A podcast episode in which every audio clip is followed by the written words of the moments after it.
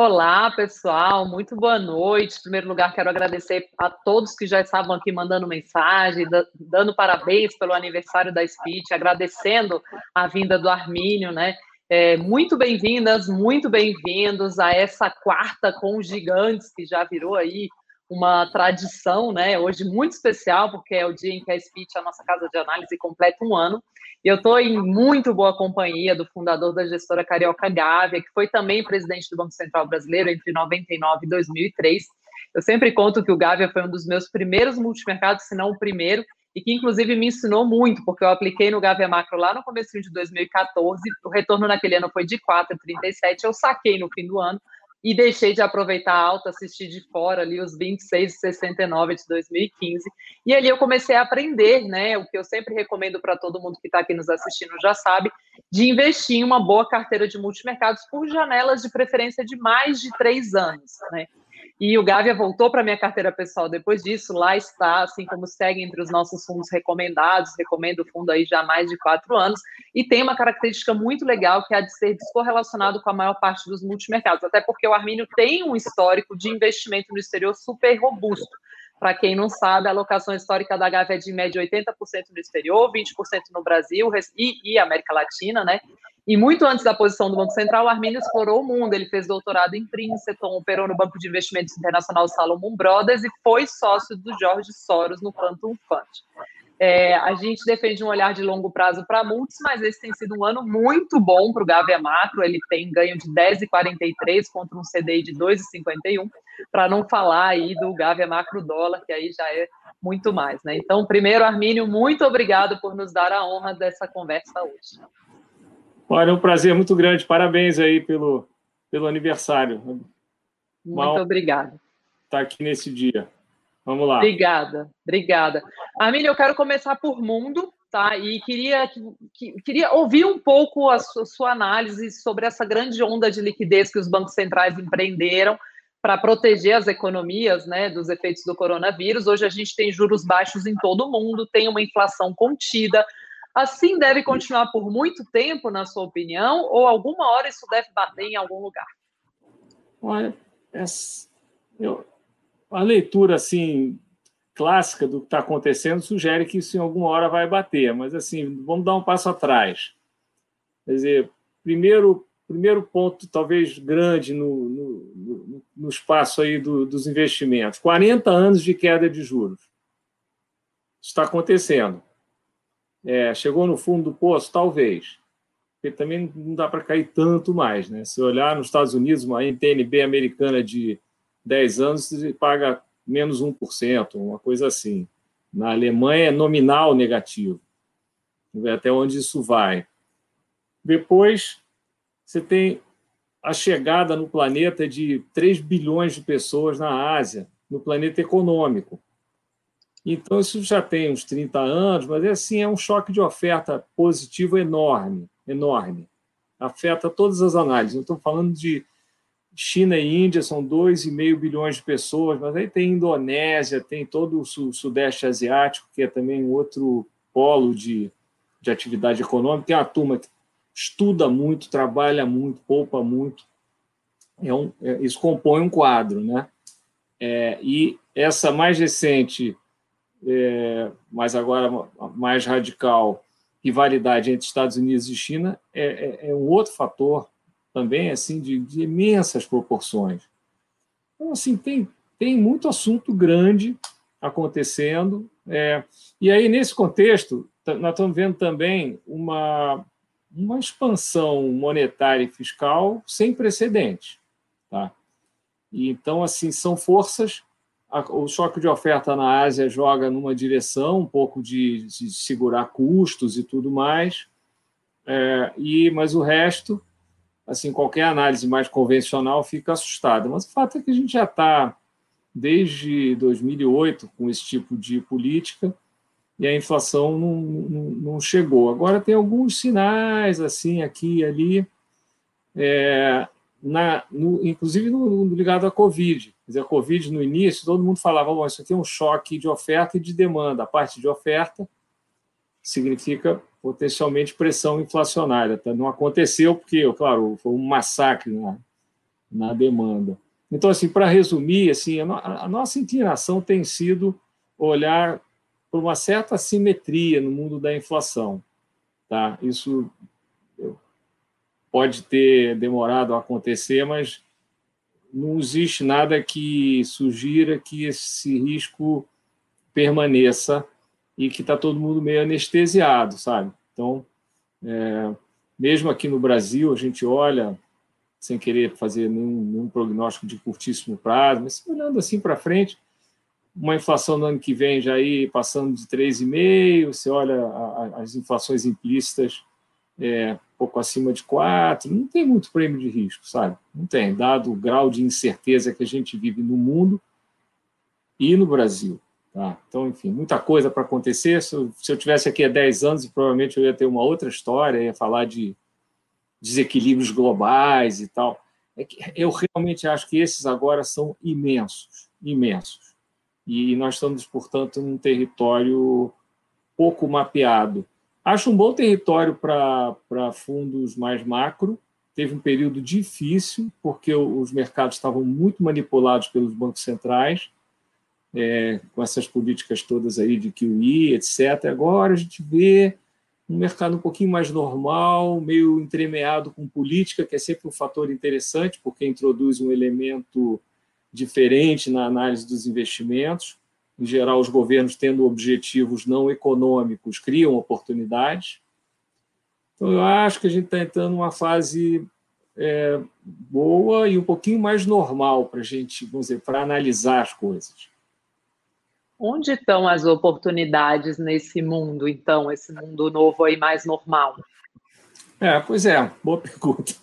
Assim, durante esse período de, de Covid, a gente teve assim, um reforço dessa, dessa força de curto prazo monumental que é o dinheiro de graça, né?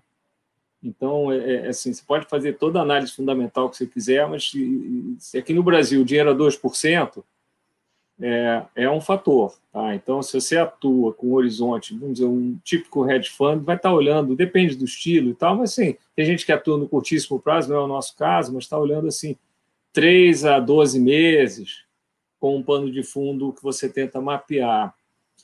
Então, assim, para nós, assim, durante, o, durante o período de Covid, a gente andou vendendo muita coisa, é, e depois viemos ajustando. Nós estávamos vendido algumas coisas na Ásia, porque elas simplesmente não se moveram. Acho que o, mercado deu uma cochilada, foi muito bom para a gente. É, Singapura, Taiwan, Coreia e alguns outros shorts de mercados emergentes. Outra coisa interessante é uma, é uma divergência entre os juros vamos dizer, dos países mais maduros, avançados, e os de renda média. E aí você pode, assim, números redondos, o que está no mapa? Juro zero para 10 anos em, em, Estados Unidos, Alemanha, Japão, Reino Unido, etc. Mas aí você tem um monte de países que tem um juro ali em torno de 6%, uma diferença muito grande. Muito grande. Mas aí você vai olhar de perto, esse, vários desses países estão com muitos problemas. Então, eles não têm o histórico que permite uma certa extravagância na macroeconomia. Você vê respostas assim nos Estados Unidos, uma resposta macroeconômica, eu diria, completamente extravagante. Tá? Mas eles aguentam, aguentam. É, e, entanto, no entanto, em vários desses países, você olha África do Sul, muito problema, Turquia, muito problema, muito mesmo. A Índia é um país hoje que está também com uma carinha começando a ficar esquisita e mistura política, com, com, com pandemia, é, com alavancagem. Então, assim, hoje tem muita coisa nesse universo que, assim, para nós, representa um, uma oportunidade mais negativa, faz parte, acho que, do nosso desse modelo de tentar gerar um retorno absoluto. É, no entanto, em alguns outros mercados, a gente vê ainda uma, alguma continuidade em bolsas. Aqui no Brasil, acho que é um bom exemplo. A gente tem feito, é, de uns anos para cá, bem mais é, stock picking, tem sido bom, o mercado também está meio doido.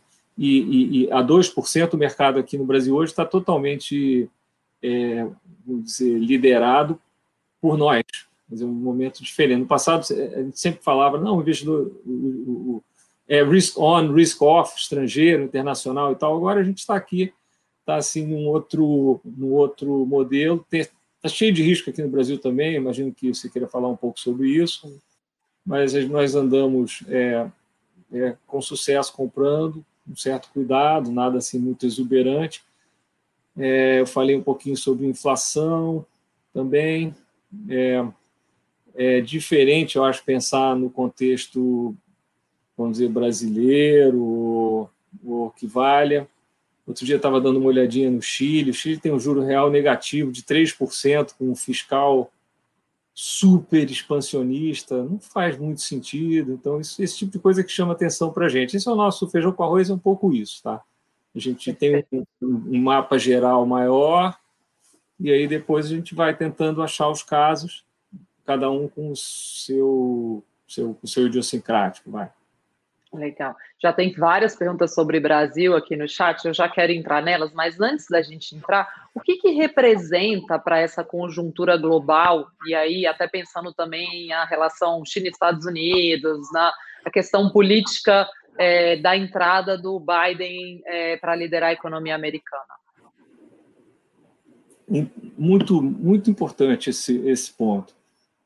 Nós estávamos vivendo um período em que os Estados Unidos abriram mão de liderar, é, vamos dizer, o que seria o, o, o modelo ocidental é, numa, num pano de fundo global, abandonando os espaços, é, vamos chamar multilaterais, de uma maneira radical. O que eu quero dizer com isso? Falando aqui em português direto. Os Estados Unidos saíram da discussão da, da, da da grande parceria asiática, entregaram de bandeja para a China. Incrível, incrível de terem feito isso. Depois saíram do, do Acordo de Paris, falando de mudança climática. Depois a, adotaram uma política assim não científica para lidar com a pandemia, que foi um pouco espelhada aqui no Brasil. Então é uma situação assim, os Estados Unidos que sempre venderam o que o pessoal gosta de chamar, meu ver, corretamente, assim, de soft power. O que, que é isso? Ser um lugar, as pessoas falam, não, os Estados Unidos, pô, eu quero ir para lá. Tá? É, lá, lá. Lá dá para montar a vida. É, ou então dizem assim, aquele modelo é melhor do que o nosso, tem liberdade. De repente, esse modelo sumiu e eu, assim, também um horizonte que não é o de investimento, tá? Mas assim, eu me preocupo muito com, a, com, com a, vamos dizer, o amadurecimento da China. E se a China vai ser um, um, uma boa cidadã do mundo, ela vai ter que evoluir de uma forma pacífica. É, e a única maneira disso acontecer, dado o tamanho deles e a competência deles, vai ser eles lidarem com essas questões por dentro. Quer dizer, o povo chinês diz assim: olha, a gente quer um pouco mais de liberdade, a gente quer é, uma situação é, mais estável, sem violência. É, e, e, eu acho que para isso os Estados Unidos precisam ter é, é, esse, esse soft power. Então, indo para o Biden, o que, que eu acho? O Biden já sinalizou que vai voltar para o Acordo de Paris imediatamente. É, os Estados Unidos estavam sem pagar a Organização Mundial da Saúde. Assim, era um, um, um, agente é, é, assim, criador de caos no planeta. Então, eu acho que os Estados Unidos se aproximando da Europa, é, outra vez, que é o, é tem tudo para acontecer, cria um bloco maior para aí ter uma, uma, uma relação é, construtiva com a Ásia, e isso eu vejo com bons olhos. Acho muito bom para o Brasil é, esse exemplo. Tá?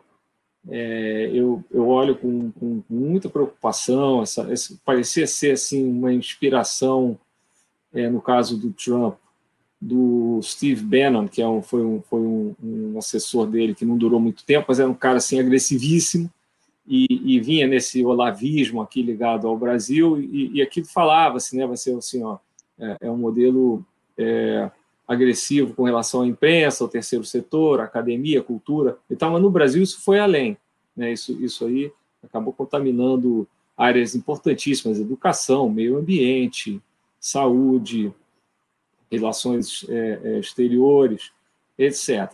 Então, assim, eu acho que isso não é do interesse do Brasil. Eu não estou fazendo um discurso ideológico aqui, não. Eu acho que o Itamaraty sempre foi um, um, um, uma instituição que cuidou bem do interesse do Brasil de uma maneira equilibrada. E eu acho que agora tem uma janela aberta, eu não sei o que vai acontecer, porque isso é, é claro que ó, isso é uma, é uma, diretriz do governo é, do presidente. Mas eu vejo a chegada do Biden como sendo o fim de um exemplo muito ruim vindo dos Estados Unidos. Então, acho que isso só pode ser bom para nós, em última instância. Perfeito, né? do ponto de vista político e de toda essa frente de, de cultura, de tudo, parece muito claro né, essa argumentação. Do ponto de vista de economia, na hora que você cita isso pode ser bom para o Brasil também, é, é, do ponto de vista de economia também pode ser bom para nós essa relação mais saudável entre Estados Unidos e China? Pode, eu acho que sim. Eu acho que sim. O mercado está muito focado no que vai acontecer com a política fiscal, uhum. é, com a visão de que vai ter menos expansão fiscal nos Estados Unidos. Eu não acho que vai mudar tanto, sabia? No final das contas. É, não, não acho. É, é, todos os sinais são de que os Estados Unidos vão continuar com a política monetária frouxa. O Fed recentemente meio que explicitou isso, né, é, colocando é, é, uma certa assimetria para cima, né, o que também, do ponto de vista de mercados, pelo menos a curto prazo, eu acho que é, é, é, um pano de fundo ok. Assim, eu, eu, eu, eu vejo para nós aqui os nossos maiores problemas, eu vejo aqui dentro. Sabe? Tenho certeza que você vai querer falar um pouco sobre isso. Quero. Né? É, que Urubatã, vou até trazer o gancho de uma pessoa do chat aqui, Armínio. É, desculpa, mas quero falar assim sobre os problemas. Ele fala assim: poderia o senhor Armínio falar a respeito da questão fiscal brasileira e a questão da sustentabilidade dos programas sociais? Te preocupa a questão fiscal brasileira? Sim, preocupa muito, porque é, nós estamos já há vários anos com, com déficit, déficit primário, ou seja, é, nós estamos tomando dinheiro emprestado para pagar juros, e a dívida vai crescendo. É, e tem um limite, dizer, o Brasil não é Estados Unidos, não, não é a França, é, não é Itália, a Itália está dentro da Europa. Itália, no passado, antes da, da, União Europeia, a Itália, a cada 10 anos, tinha uma crise cambial. Tá? Era um, um, certo caos, a Itália, ao mesmo tempo, tem um charme infinito, uma criatividade infinita, eles iam se virando. Eu acho que seria um abuso da nossa parte achar que nós podemos seguir nesse caminho. Aqui também tem uma crise a cada 10 anos, só que o Brasil está há 40 anos crescendo mais ou menos no, no, mesmo ritmo que os Estados Unidos, ou seja, nós não estamos encurtando a distância que nos separa dos, dos padrões mais avançados. Então, no lado fiscal, o que acontece? Depois de um período de, de uma certa disciplina, pelo menos no, no que diz respeito ao déficit, o gasto vinha crescendo, que é uma outra história, e muito. Mas as, havia um certo é, equilíbrio e, e, isso meio que acalmava assim, o, o, nosso ambiente. Agora a dívida está crescendo, está indo aí para perto de 100% do PIB, é, e é, os prazos estão se encurtando, a, a curva está bem empinada, a gente está bem vulnerável, sabe? Bem mesmo. Eu, eu, eu vejo isso com, com, muita preocupação. E mais, a situação do orçamento do Brasil é, é quando a gente olha mais com o microscópio lá para os números, é bem complicada, porque as despesas que, que as despesas são muito rígidas, então são itens como folha de pagamentos e previdência, que são difíceis de comprimir. E se você tem um governo como o nosso que está sinalizando que não quer mexer nisso, mexeu na previdência, mas não vai voltar para fazer o resto. E na, na parte de folha não vai mexer, isso aí é 80% da despesa. Então, hoje o governo brasileiro não investe nada, absolutamente nada, é, o, o, investimento caiu para menos do que 1% do PIB, em torno de 1% do PIB, é, e, portanto, para resolver essas questões, vai ter que tomar providências muito mais profundas. Como várias dessas propostas não estão voando, algumas delas feitas pelo próprio ministro da Economia, a ideia de desindexar, de, desvincular, etc., que DDD não voou, a PEC emergencial não voou, o governo não tem pressionado, mesmo que voasse, o presidente já disse que não quer mexer com, com salário no setor público, é, é um, isso cria um, um, uma desconexão com o resto do, do, do, do país, que está todo mundo sofrendo, desemprego, queda de salário, massa salarial, etc. Então, esse quadro ele, ele, ele não é sustentável. E eu, não estou vendo as providências sendo tomadas. Não quer dizer que, que, eu, assim, que seria a recomendação natural fazer um ajuste aqui de uma vez. Eu acho que isso também, no meio dessa recessão, o Brasil poderia fazer isso ao longo de alguns anos, mas tinha que fazer de uma maneira crível. Depois tem que dizer, ó, vamos tomar as seguintes providências, A, B, C, D, para resolver, e começar a dar algum sinal, né? fazer um, alguns gestos mais concretos, mas não estão fazendo nada né, nessa área. Agora é engraçado que existiu uma preocupação muito forte com o fiscal ali, vai, de, acho que por volta de setembro, mais ou menos, começou a aparecer, e agora eu já vejo muita gente aí animada com um rally de fim de ano, né? E parecem duas coisas que não se casam muito bem. E ao mesmo tempo a gente tem essa enxurrada de liquidez global vindo de fora, que, que vem acontecendo, né? É, como conciliar essas, essa preocupação fiscal é, com, ao mesmo tempo, esse desejo de aproveitar essa liquidez global na hora de montar um portfólio de investimentos hoje? É, então, eu vejo isso como uma coisa muito de curto prazo. É, o que, que pode estar por trás?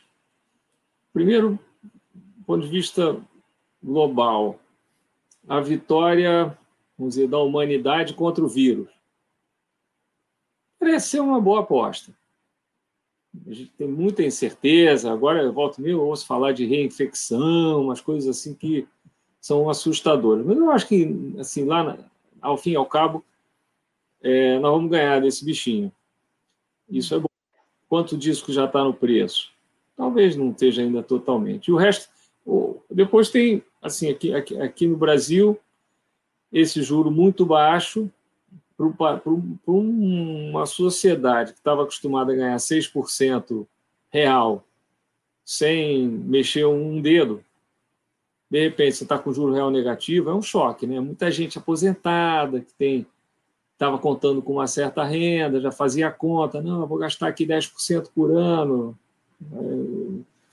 e eu aguento mais 10 anos, 15 anos, 20 anos, isso aí já era, né? Então, é uma preocupação. Aí está todo mundo correndo atrás. E essa é uma situação clássica no mundo dos investimentos. Né? Esses ciclos de liquidez eles geram uma certa euforia, mas em geral é meio assim, é um pileque e depois vem a ressaca. Então eu tenho um pouco de medo. Eu vejo agora, com muita clareza, é, essa, isso acontecendo, é, e alguns sinais, não, o governo vai dar um jeito é, de é, preservar o teto, mas conseguir fazer algum aumento aqui no auxílio, e isso dura mais um tempo. É, pode ser, mas eu, eu não casaria com essa posição nunca. Sabe? Eu acho que é um. Pode ser por, por um tempo, mas assim, é, um, é uma posição. Isso é, isso é muito, muito comum na história financeira do planeta. Tá? País atrás de país. Toma um porre depois ah, ah, um jogo, dor de cabeça, tem de tudo aí a caminho. E como deveria ser essa ressaca, que é algo que os clientes perguntam muito para a gente também? Ela viria via uma possibilidade de não pagamento da dívida ou viria via inflação? Qual é a cara dessa ressaca? É, então, assim, o, o, isso, isso seria seria mais adiante. Eu acho que assim, no curto prazo você poderia ter. É, ao contrário, se, se, houver. É, é, é, é se, se, se, esse cenário de curto prazo se, continuar, que é o que a gente está vivendo, né? não um soluço aqui, um soluço ali, mas está sendo assim. É, os, os, dizer, os valores no mercado vão começando a ficar esticados, e aí a gente nunca sabe o que, que vai ser o, o fator que vai é, vamos dizer, estalar assim o dedo e, e a coisa po possa mudar de, de direção. É, mas o que, que, seriam alguns sinais que você teria durante um tempo? É, pouca notícia, você está agora aí, primeiro turno, segundo turno, é, então as coisas vão indo, É, e, e aí, em algum momento, essas questões ligadas à rolagem da dívida, próprio balanço na conta de capitais, cria-se alguma pressão. A, a, a, dívida está com prazo muito curto e com um duration curto também, porque tem muito papel, muita é, é, é LFT, que, que, então se vier qualquer problema, de repente um assunto que está meio do, adormecido, dominância fiscal. Nós somos hoje um caso muito, muito assim é, claro de risco de dominância fiscal. Não é risco, assim, é, é, é, não vou dizer que seja uma certeza, mas é, é, é, um risco elevadíssimo de dominância fiscal. O que é dominância fiscal? O país tem uma dívida enorme, todo dia você está precisando de um, de, de um, investidor novo. Então pensa só, você, você, você é, um, é, um, é uma investidora e vai comprar um ativo que onde você sabe que a oferta desse ativo vai continuar por um tempão. Vai ter sempre alguém lá vendendo mais. Toda vez, todo mês, você tem que ter comprador novo. Isso não, é confortável, sabe? Então, são forças antagônicas. De um lado, juro queimando, o dinheiro queimando na mão, e do outro, um fundamento fiscal horroroso um fundamento de, de, de, crescimento bem ruim. O Brasil não está conseguindo mobilizar capital há bastante tempo. Tá? Então, você vai dizer, o que, que vai virar? É, são essas perguntas, sabe? Uhum. Eu quero te ouvir um pouco falando sobre tendências de longo prazo, né? Falando um pouco aí de Covid, da loucura que a gente viveu esse ano. Mas antes, ficando um pouquinho mais em Brasil, que tem várias perguntas aqui no chat muita gente agradecendo também pela possibilidade de te ouvir, pela lucidez sobre vários temas, inclusive sobre o tema do Biden e da, de como evoluiu lá a eleição americana. Vai ser uma pergunta da Daiane aqui, mais de ponto de vista da carteira de investimentos mesmo. É, pediu para eu te perguntar se vocês se sentem confortáveis hoje numa posição em pré-fixado, dada toda essa preocupação com o risco fiscal. Não, não. Basicamente não. É, assim, seria uma surpresa, né? Depois desse discurso todo de dominância fiscal e risco de rolagem, etc. Absolutamente não. É, tem algum prêmio na curva? Tem. É, mas na minha leitura não o suficiente. É, é, muito assimétrico, sabe? É um negócio que diz assim, se eu acertar, vou ganhar um pouquinho, mas se eu errar, tem uma chance de eu é, é, é levar uma um, golpe duríssimo, sabe? É uma, um vocabulário aqui das praias aqui do Rio, que eu não frequento há muito tempo, você vai pegar um caixote e vai quebrar o pescoço. certo. E na posição contrária, tomada mesmo, né? Vocês ficam hoje em juro? Podemos. Nós temos, não, não temos uma posição grande no momento, tá? Eu, em geral, nem gosto muito de falar, porque nesse nosso negócio eu posso ter uma posição hoje, mas ela pode mudar. Não é uma coisa assim muito nesse, nesse ambiente. Mas a gente está mais é, é, inclinado a ter inflação, está comprado em inflação, ou seja, se a inflação subir, a gente ganha, do que está em juros é, numa ponta ou noutra, vamos dizer, no, no, no DI. Tá? E em moeda, é, essa desvalorização que a gente teve do real tão forte, ela deve ser revertida? Assim, o, o real, do ponto de vista real, olhando assim o balanço, balanço balança comercial, saldo de conta corrente. É, o real está depreciado, mas nunca houve na nossa história uma situação em que o diferencial de juros fosse tão baixo. E levando em conta assim os riscos maiores que nós já meio que pincelamos um pouco aqui, assim, é, é, é uma conta de capital bem vulnerável, sabe? Então, assim, esse, é, aí também tem uma briga entre conta corrente, que é positivo, mas não muito, vamos lá também, poderia ser maior, porque com a recessão monumental que nós temos, aliás, a segunda em sete anos, e com o câmbio depreciado, acho que a conta corrente podia estar muito mais forte. A gente está com uma economia um pouco elasticidade. Sabe? O Brasil é uma potência na, na, nas commodities, mas o resto do, do balanço de pagamentos, que poderia ser sensível a uma taxa de câmbio a um dólar mais alto, não, não mostra assim essa grande elasticidade. Né? Então, assim, eu, eu, eu, não, eu também não seria comprador de, de real, não. Não sou, aliás. É. É, não seria, não. Eu estaria na outra ponta pela assimetria também. Tem uma assimetria boa, um custo de carrego assim, ínfimo para os nossos padrões.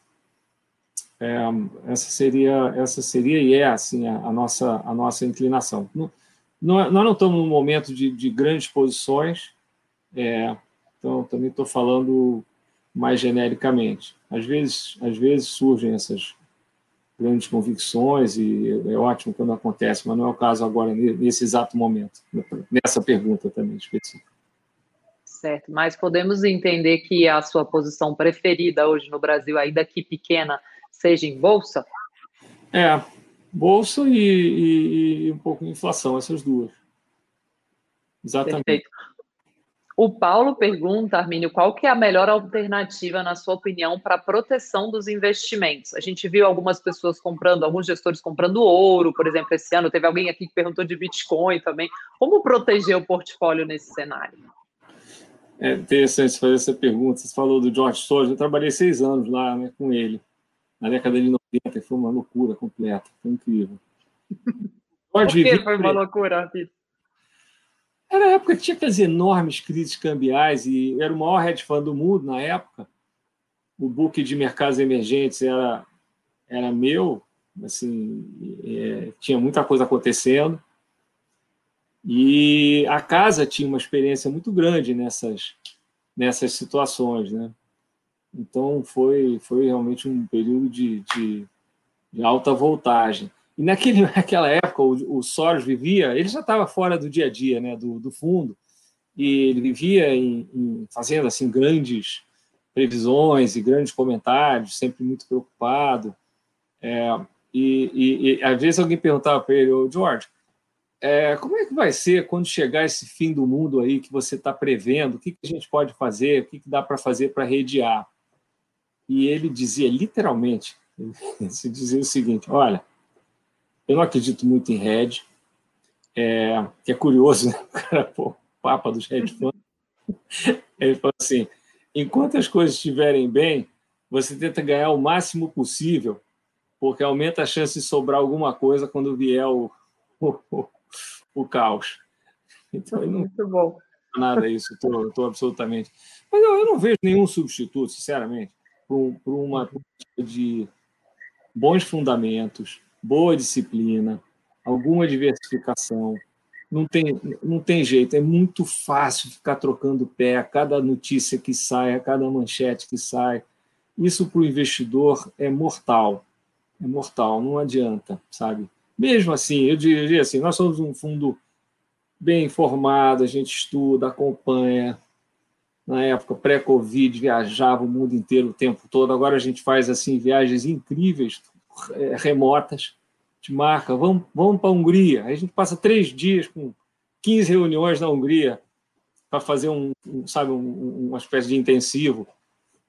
Mas, mas, é muito difícil. Eu acho que tem que, eu acho que, tem que diversificar. E é, na dúvida, na dúvida, não, não, corre muito risco também. Não acho que é nenhuma vergonha ficar parado. Agora, eu tenho muita dificuldade em, em, em, em analisar ouro, Bitcoin, assim, são, são ativos que têm assim, um equilíbrio de oferta e demanda que depende do, dos humores do mundo. No caso do Bitcoin, é, um, é, uma moeda que, que ela tem um elemento de, de submundo, então você tem que entender não só o mundo, como o submundo, o ouro também, o diamante também. Eu, eu, eu já pensei muito, eu tinha uns, há uns anos atrás, quando, quando veio a crise americana, é, me passou pela cabeça o seguinte, o seguinte pensamento.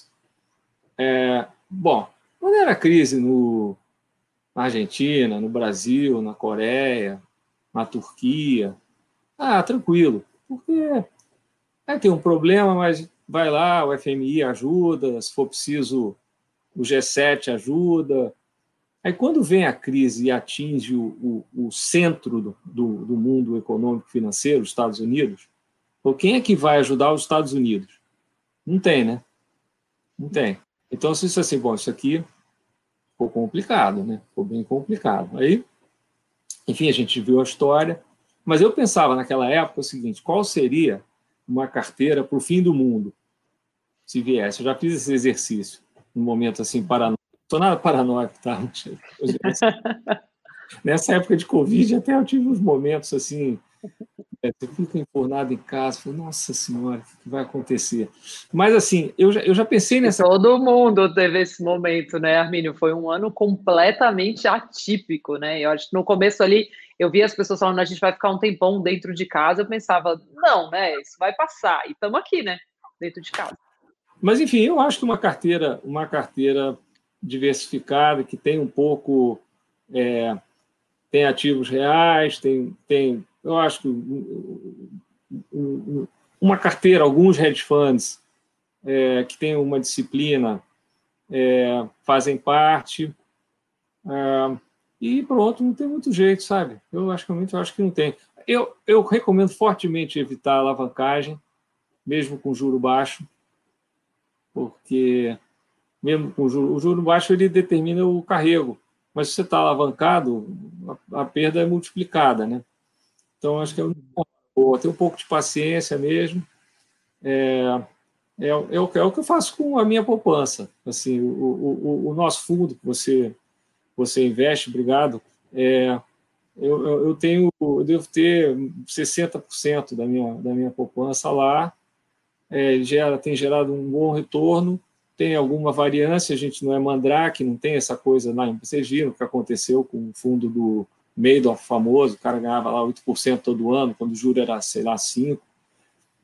Eu acho que é por aí, não tô, não tô, é, eu, eu tô imbuído de uma certa paciência, porque eu vejo esses grandes movimentos, eu acho que as oportunidades vão aparecer, eu acho que a gente tem que estar, como dizia, diria o próprio George Soros também nesse caso, vamos, vamos tentando ganhar algum aqui, sobreviver, é, e, e, e, que as oportunidades surgem. Acho que é um pouco por aí. Perfeito. A Cássia diz aqui que quando crescer quer ter Gávea na carteira. Se bobear já dá para você ter, não precisa esperar crescer, não. Foi um dos meus primeiros fundos e eu investi com pouco nele. Tem oportunidades aí de entrada.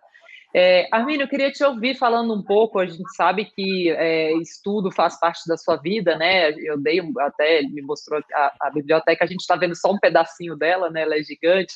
E, e, e, a gente tem tentado pensar um pouco mais em longo prazo, né? A gente incentiva muito os investidores a olharem para o portfólio deles para o longo prazo mesmo, pensando em 5, 10 anos. É, o que, que deve ficar disso que a gente está vivendo esse ano do Covid? Quais são as tendências que tem que estar no nosso portfólio, que a gente tem que estar atento, que é só curto prazo mesmo, ruído, barulho, que a gente deve esquecer? Eu, eu, eu, eu volto, no fundo, a uma recomendação muito básica, assim, de prestar atenção nos fundamentos, não tentar ir muito, não ter um horizonte de, de, de, de, curto prazo, é, ter uma visão de, diversificação, de preservação de, de, de qualidade, né? é, e ponto. Não tem muito o que inventar. Tem um livro muito bom, eu, eu sei que você já me disse que é, as pessoas têm interesse em boas leituras. Eu acho que tem uma que eu posso recomendar aqui, sem prejuízo de, de uma ou outra no final, se você quiser. Uhum. É o livro do gestor que ele é, ele é até hoje o, o, o gestor principal do fundo patrimonial da Universidade de Yale. O nome dele é... David Swensen. David Swensen. Adoro. O livro está traduzido, inclusive, é, em inglês é, é, Pioneering Portfolio Management. E ele basicamente fala.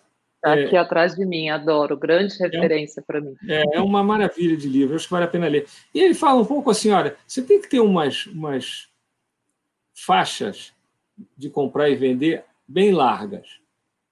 Bem largas. E, e, e tem que ter um pouco a disciplina de análise, de, de diversificação que eu mencionei, para dizer o seguinte: tem, a partir de um certo nível, é, eu, eu, eu, fico fora, e, é, por outro lado, é, quando as coisas, às vezes, dão oportunidades que são difíceis, porque em geral acontecem no meio de um pânico, né, você fazer alguma coisa. É, aí você tem é, é, saúde financeira para aproveitar, tá? mas dentro de um modelo é, como esse que eu estou descrevendo. Acho que essa, para mim, é, é, é, a melhor leitura. Tem outras leituras assim históricas que, que são úteis também, é, mas eu, vamos, vamos deixar para o final, que eu entendo que esse é um, é um dos assuntos que você gosta de, de, de guardar para lá. Mas, assim, acho que é importante. Uma coisa que eu recomendo para pessoas que, que, que estão investindo, estão começando a investir, estão preocupadas, que é natural que estejam, é assim, pega e dá uma olhada, pega 20 anos de, de retorno dos vários ativos, vê como é que é o comportamento, o que, que acontece, quanto que, que tipo de flutuação você pode encontrar é, ao longo do caminho. É, porque se tiver uma tolerância absoluta à, à, à volatilidade, você vai acabar ficando com o dinheiro, vamos dizer, parado no CDB. E se você olhar assim, num prazo mais longo, a diferença de retorno é muito grande. Então, se você tem um programa de investimento, a pessoa jovem está poupando, é um patrimônio de família, horizonte de tempo 10, 20, 30, 40 anos, é, vale a pena ter esse tipo de desenho de portfólio que o Svensson recomenda e que é basicamente o que eu estou reproduzindo aqui. Perfeito. E Arminio, uma dúvida, muita gente tem me perguntado sobre crédito também, né? Que historicamente no Brasil a gente não via muito oscilar, mas esse ano aí em março sofreu, mesmo no fim do ano passado teve algum estresse em crédito aqui. Qual é a sua opinião sobre crédito privado?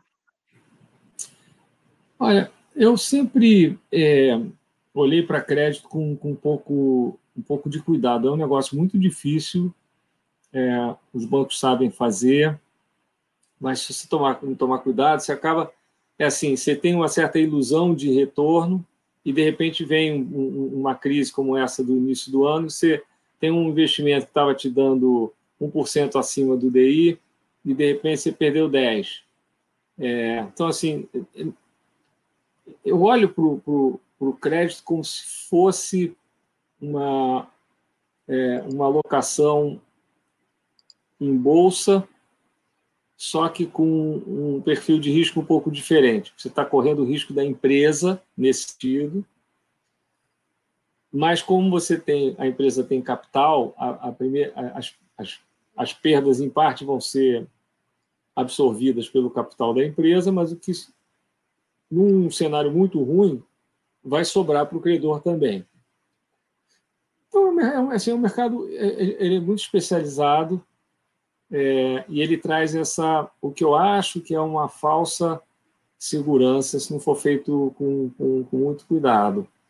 É, não é o meu favorito, mas eu, eu acho que quem está nos ouvindo aqui tem que dar um certo desconto. Eu, eu sempre achei que era melhor ter a, a, a, você ter a flexibilidade de eventualmente ter, por exemplo, agora temos lá 10% na bolsa, o fundamento está ruim, está ruim, então é 10, não é 20, nem 30, nem 40. E nós estamos vendidos em bolsa em outros países, isso é importante também. Tá? Ah, eu tenho um pouco no Brasil, tenho, mas eu tenho algumas coisas vendidas em outros países, seja em bolsa, seja em câmbio. Então, eu, tô, eu já citei aqui, a gente está preocupado com a África do Sul, com a Turquia. Então, a gente tem. Eu acho que é, é preciso ter um pouco ter um pouco de, de, de cuidado, eu acho, nessa, nesse mundo. É um pouco o viés meu, então eu, eu peço que quem estiver me ouvindo para dar um certo desconto, mas, mas tem esse perfil, é um negócio que você ganha pouco, mas você corre o risco de, de repente, perder muito. Eu concordo plenamente. Quem está aqui ouvindo a gente já me ouviu falando muito isso também. Eu também me sinto mais segura recomendando um bom fundo de ação do que um é. fundo de crédito. É, o Marcelo pede, eu vou voltar um pouquinho questão brasileira, porque realmente é um tema predominante aqui no chat. É, olá, boa noite, professor Armínio. Poderia falar um pouco sobre reforma tributária e administrativa? A gente está, o tempo está passando super rápido, a gente está caminhando para o fim. Queria trazer algumas perguntas aqui do chat. E, e queria, uh, complementando essa pergunta do Marcelo, entender um pouco da sua esperança mesmo de que a gente caminhe nesse sentido das reformas. Tá. É, então, essa reforma isso é uma reforma do Estado, é, tem a ver com aquilo que eu falei no início. Né? Esse é um, esse, esse, nosso Estado gasta 80% em folha de pagamentos e previdência. A maioria dos países do mundo está em 60% ou menos. Então, assim, nós temos que dar um jeito nisso. O Brasil não tem solução se não atacar esses 80%, transformar em 60%.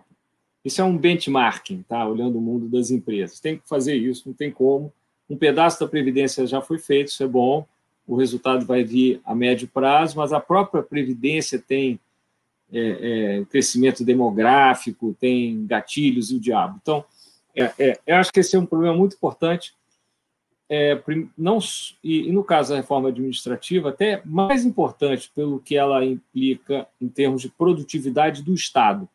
Dizer, eu, eu, realmente é algo que eu falo com alguma ênfase, embora você diga assim, como que você quantifica isso? Não, tem uma quantificação muito, muito boa.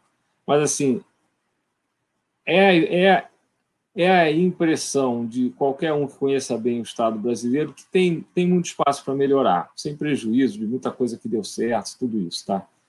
A reforma administrativa que, que, que eu gostaria de ver é uma que tem um, tem um teor prático. Eu, eu, eu, eu adoro pensar, estudar, você falou dos meus livros e tal, mas o que eu gosto mesmo é de fazer.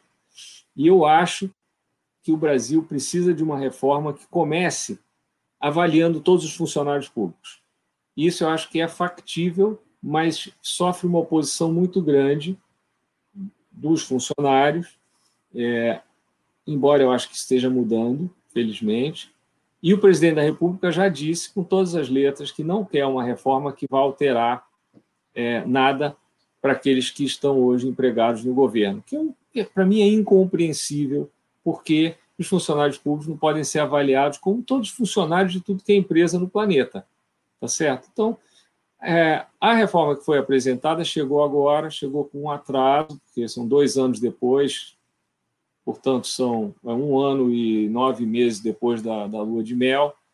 É, e vai ser difícil avançar nessa reforma se nem o presidente apoia. Uma reforma mais, mais simplificada seria, teria duas dimensões. Uma é essa que eu estou falando. Todo, todo funcionário público é avaliado. Isso é muito bom, porque se alguém tiver o tempo, dá uma lida no artigo 41 da Constituição. Está escrito lá como que o, o, o funcionário público pode é, é, é, ser responsabilizado pelos seus atos, é, pela sua, pelo seu desempenho, a partir de um processo formal, bem desenhado de avaliação. Está lá. Já está lá, foi uma emenda constitucional de 98. Isso eu acho que traria uma, um, um, elemento de produtividade que 90% dos funcionários acho que iam, iam gostar, iam valorizar. Eu já trabalhei no governo. Assim, é, é muito fácil demonizar o funcionário público, mas isso é uma bobagem. Não é nada disso. As pessoas, a maioria tem vocação, tal, mas eles precisam de avaliação, precisa fazer uma reforma também na estrutura de carreiras. Tem mais de 5 mil carreiras. Então, é, é, é, um, é um caos. Então, assim, eu, isso é o que eu acho que deveria ser feito. Eu acho que isso vai ser feito difícil. Acho difícil. É, mas não perdi a esperança. Eu trabalhei com, com, com é, é, dois super especialistas nessa área, o Carlos Ari Sundfeld, que é o eminência máxima de direito público, e a Ana Carla Abraão, que tem profundo conhecimento da área. Nós preparamos um projeto de lei complementar enxutinho, lindo, Carlos Ari é, realmente mostrou todo o, o conhecimento, o talento dele. É, esse tipo de subsídio existe, outros existem, não existe só o nosso, então não perdi a esperança, não. Mas estou achando bem difícil, infelizmente. Tem algumas perguntas aqui, tem várias perguntas boas no chat sobre a autonomia do Banco Central. Vou pegar do Rafael. Qual é a expectativa de diminuição de risco com a votação de autonomia do Banco Central? Ela, ela é real, é um sinal de amadurecimento. Ela se manifesta, sobretudo, no mandato. O Banco Central, a diretoria do Banco Central deixaria de ser demissível a qualquer momento, o que tende a, a, a alongar os horizontes e isolar o Banco Central das tentações, tipicamente eleitorais. É, isso seria muito bom. É fundamental que, que nós não nos iludamos que isso não é uma panaceia. Tá? Na América Latina, três países tiveram bancos centrais formalmente independentes, é, e, mas que na prática isso não, não, não resistiu. São eles: Argentina, já quebrou não sei quantas vezes aí nos últimos anos. Uma delas tinha Banco Central Independente. A Venezuela, que tinha uma, uma presidente incrível no Banco Central, que era a Ruth de Crivoy, uma super craque, mas entrou um presidente populista, acabou dando um jeito de demitir ela, e o próprio México, que tinha também um banco central, assim, aquele banco central clássico, banqueiro assim, a velha, a velha guarda, sisudão, assim, Pumba também. É, é, a crise aconteceu debaixo do nariz dele em 95, início de 95, também, também dançou. Então, assim, eu acho que seria um grande avanço, eu tenho é, é defendido essa ideia, seria um sinal super positivo, é, mas não é assim uma blindagem, não, mas seria ótimo. Acho que tá, isso está maduro. A pergunta do Lucas aqui achei bem boa. O BC acertou ao levar a Selic para 2%? Olha, eu diria que sim, não é um call fácil. Eu acredito no modelo de, de metas para a inflação, então eu vejo o Banco Central lá tentando, da melhor maneira possível, se informar é, e agir de acordo. O Brasil, numa profunda recessão, expectativas de inflação sob controle, foi possível. Se vai ser possível manter, são outros 500. Acho que o próprio Banco Central vem dando alguns sinais. Ele deu um sinal muito forte antes de, de é, uma, uma pausa mais prolongada nesse nível, uma, uma orientação, né, um guidance. Mas acho que o grau de incerteza aumentou muito. O Banco Central já começou um pouco a, a mudar, um, a, a, calibrar um pouco o discurso. O Banco Central sempre pode aumentar. Assim, eu, eu passei por lá duas vezes, na verdade. Na, na última, nós introduzimos o sistema de metas. O sistema de metas procura utilizar todas as informações disponíveis. O Banco Central se, se beneficia muito das análises que são feitas fora do, do, próprio banco, tem muita gente fazendo isso com muita qualidade tudo mais. Na prática, na prática, na prática funciona assim. Se a inflação está subindo, o Banco Central aperta, se está caindo, ele afrouxa. E é isso que eles têm que fazer. Agora, quando a parte fiscal fica frágil, a vida do Banco Central fica muito complicada. Então, hoje, o grande receio que eu tenho é dessa tal de dominância fiscal que faz com que, em algum momento, haja um receio de que, olha, pô, mas se subir o juro, você entra num círculo vicioso. Poxa, a dívida está crescendo, você sobe o juro, ela aumenta mais. Então, é, o Brasil precisa sair disso. Eu tenho defendido ultimamente assim, olha, tudo bem, o teto, o teto dos gastos foi uma ideia super válida, precisava ter feito muitas reformas, algumas foram feitas, mas muitas não.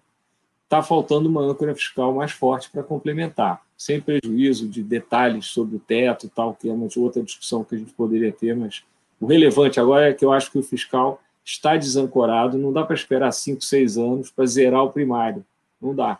Mesmo que você diga, olha, Arminio, então tudo bem, eu preciso de seis meses aqui porque vai ter uma segunda onda, ok, tudo bem, mas precisa ter um movimento crível de que as contas públicas estão sob controle. Não quer dizer que você vai fazer um arroxo agora, mas as providências têm que ser tomadas, a PEC emergencial, eventualmente alguma coisa na área tributária, para aguentar a barra.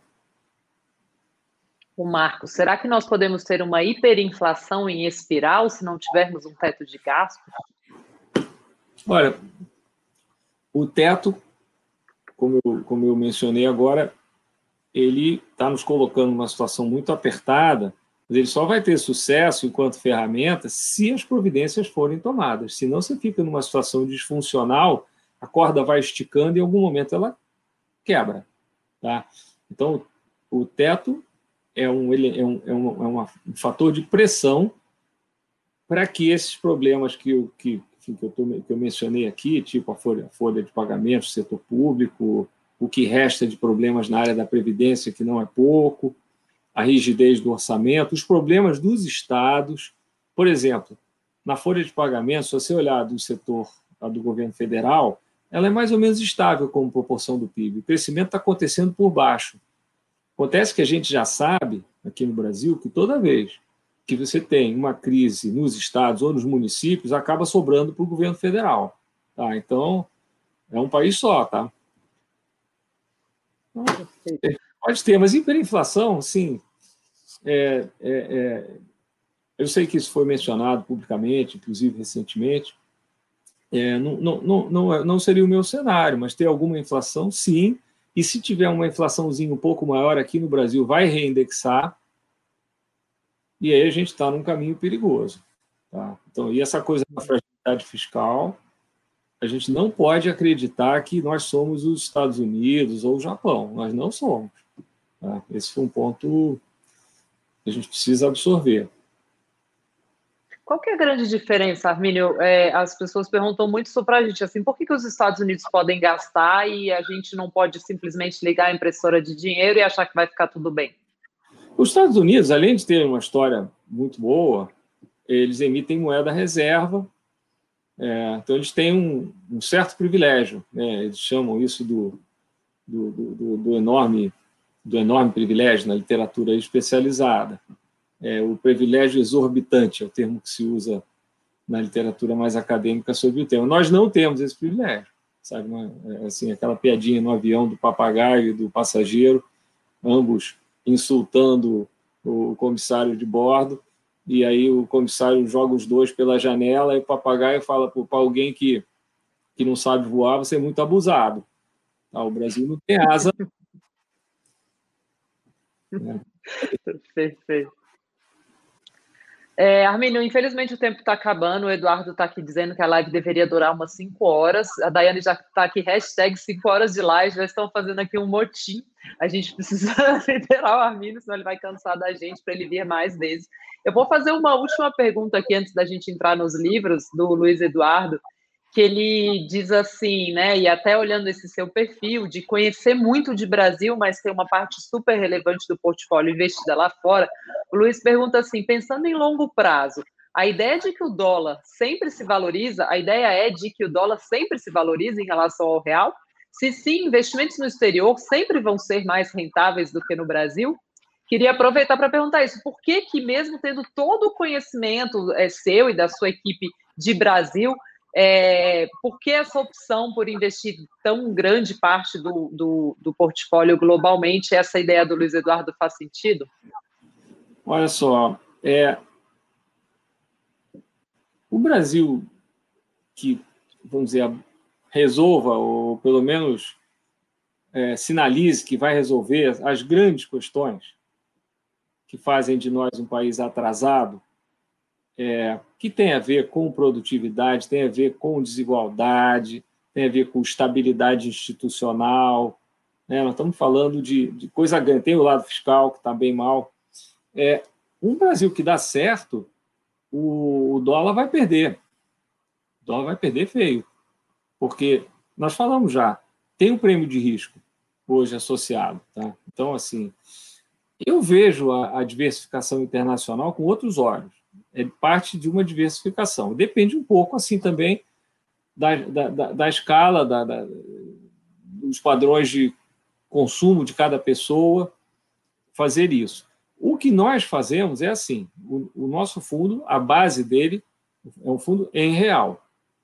E nós procuramos opções de riscos e, e, e investimentos em outros países para poder gerar um excesso de retorno em real.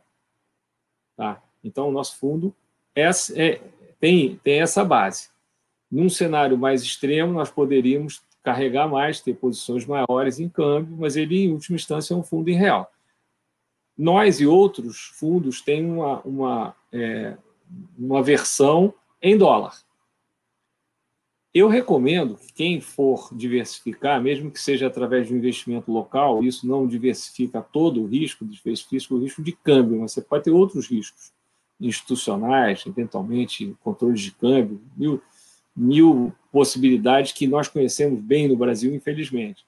Mas eu, eu acho que a diversificação tem que ser encarada com uma visão mais de longo prazo. Assim, eu, tenho, eu tenho aqui um pedaço da minha poupança que eu quero ter em outra moeda Aí depende muito de cada um. Acho que as pessoas têm que analisar a sua vida, o seu padrão de consumo, os seus hábitos.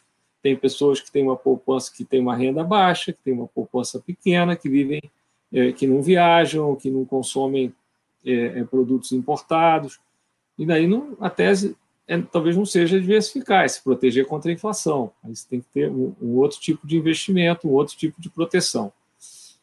É, sem querer me alongar muito, eu acho que as pessoas têm que pensar o que, é importante para elas. E aí tentar fazer os seus investimentos de acordo, basicamente, com isso. Legal. Arminio, além do livro dos sonhos, sim, que eu tenho ele até aqui, eu tenho até mais de um, então vou, vou ver depois de sortear para o pessoal, porque eu tenho que ter ele do meu lado, eu tinha esquecido um no escritório na quarentena, tive que comprar outro. Infelizmente, a versão em português, muita gente já me fala que procura e que está esgotada. É, alguma editora que está aqui nos ouvindo poderia reeditar esse livro, né? Porque ele é incrível mesmo. Mas você encontra em alguns sebos. Queria uma indicação sua final aí de livro para o pessoal que está nos ouvindo, os investidores que estão nos escutando, para a gente poder aprender mais ainda né, com essa live. Eu tinha três livros aqui fora dos Svensson, que eu ia escolher aqui, vou escolher um. Se eu apertar, eu escolho dois. Então vão dois. Então, eu, tenho um livro que eu recomendo muito. Eu, tenho, eu acho que ele está traduzido, mas eu, eu, li, eu li o original. O original é Contra os Deuses em inglês, Against the Gods, Peter Bernstein. É um livro sobre risco maravilhoso, que eu realmente acho, acho imperdível. E o outro é um livro que pouca gente conhece, é, também é, tem a ver com investimento e com risco, que, que esse eu tenho, eu tenho certeza que não está traduzido, o nome dele é, é Fortune's Formula, Fortune aí como sendo sorte, o acaso, a fórmula do acaso é, que é um livro fascinante sobre investimentos, sobre riscos.